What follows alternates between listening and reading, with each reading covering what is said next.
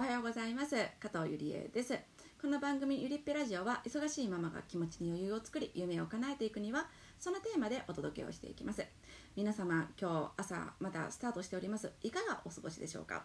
えー、楽しく一日過ごしてスタートできていますでしょうか？一日過ごしてってまだ始まったとこですよね。一日、えー、いいスタートを切れているでしょうか？子供のご機嫌はいかがでしょうか？子供の機嫌が悪いだけで子供がパキパキとテキパキとパッパとご飯を食べてくれないだけでまあ大変ですよね。もうご飯をパッパッパッと食べてくれたと。それだけで朝がスムーズにいく、えー、機嫌よく一人遊びしてくれているというだけで朝の時間が本当にスムーズにいく。何なんでしょうね。これまあ今だけと思っていても今だけだと分かっていてもまあねぐずられるとぐずぐずがあまりにもひどいと、えー、もう今日これせんとこあもういいや今日の朝これもせんでいいわ。と、えっと、捨てていく家事が多くなるのでなんだか、えっと、私の心のモヤモヤがあなんかこうちょっとそこの埃気になるなみたいな。私結構ねこう綺麗好きというかがあったりするのでなるべく全ての掃除はしてほしておきたい。けども息子がグズグズしていて掃除もしなきゃいけない。でイライラはしたくないのでそうなったらあの家事を捨てるという選択をするんですよね。息子になんせ私は付き合うと決めているのでで家事を捨てるという選択を選ぶのですが捨てると言いながらもあそこほこり気になるみたいな明日絶対掃除機かけようとか。夕方かけれたら掃除機かけようとか。って思うんですよね。まあなでもなんかこうバタバタすると結局なんか汚いのは目につかず、え次の日に掃除するということになるんですけどもどっちやねんですよね。ではではもう早速今回のテーマに入っていきたいと思います、えー、皆さんはですね信用どれが使えるかとか考えたことあります？そもそもとして信用って何だろうって考えたことあります？なんかこう信用を積み重ねていこうみたいな。ね。信用を得ていけるように発信しようとか言うじゃないですか。聞きません？そういうこと。じゃあ信用って何やねんって。皆さん信用って何やと思ってます？どうすれば信用って得られるようになっていくと思います？はてって気しません？信用ってあまりにも抽象的な気しません？でねこれねあの私は本が大好きなんですけどもホリエモンのある本の中でね信用について定義されていました。でその本によると信用とは人間性キャラクター人脈知識経験これらをもってして信用というらしいです。これらを信あと総じて信用という呼ぶらしいです。じゃあ人間性キャラクター人脈知識経験これらをもってして信用を得ていくっていうことなんですけどもこれね得意不得意あると思いません？私人間性とかキャラクターとか言われたかて。いやそんなんで信用を得るってみたいな。そんなんを発信するってみたいななるんですよ。もう何したらいいんか分からへん。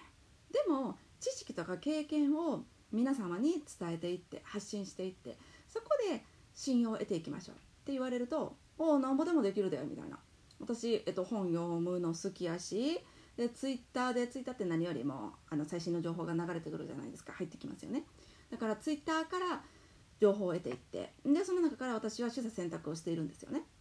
で取捨選択した中で、えっと、取り入れた、えー、情報というものはそこから私の中で精査したりとか、えー、実験を重ねていきます。自分の中で一回使ってみたりとかねトライしてみたりとかするんですよね。で自分の中に取り入れると決めた情報をですよ。でそこから話せるものっていうのも結構あります。で本から得た知識っていうのも知識としてこういう考え方があるんだよああいう考え方があるんだよっていうこともたくさんお伝えすることができるし私自身が本から、学んでそこから実践して、今までやってきているというのがあるので、えここの本のこの部分からこういう、えーと、やり方えここのこの本のこういう部分をこう実践してみたと。その結果こうなったからこうしたとかいうのも私結構経験として話すことができるんですよね。だから私はもう断然知識経験を話す派でして人間性とかキャラクターっていうのを、えっと、前面にして信用を得ていくっていうのはって感じなんですよね。だから皆さんはどれが使えそうですか？信用を得ていく時に、えー、全面的に出していこうと思うもの。だからね私がこうやって知識とか経験を話していく中で人間性とかキャラクターっていうのが相手に伝わっていくのであればそれはいいと思うんですけども私が人間性とかキャラクターを伝えていこうみたいなことを思って何か発信をしようと思うと、まあ、何もできなくなっちゃうんですよね。だから私は知識経験を前面に押し出してそこを軸に私は発信を心がけております。皆様は人間性キャラクター人脈知識経験どれをを使っていけるような気がしますか？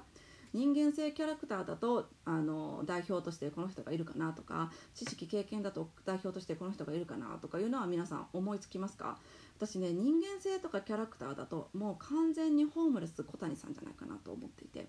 でも知識とか経験で言えば結構たくさんの方いらっしゃいますよね。なんだろう。あのアビノワさんもでもどっちかっていうとキャラクター大きい気しますよね。箕輪さんのキャラクターすごいと思いません？幻冬者の。なのにもかかわらずなんかこの経験値をすあの積む？踏む？スピードの速さ？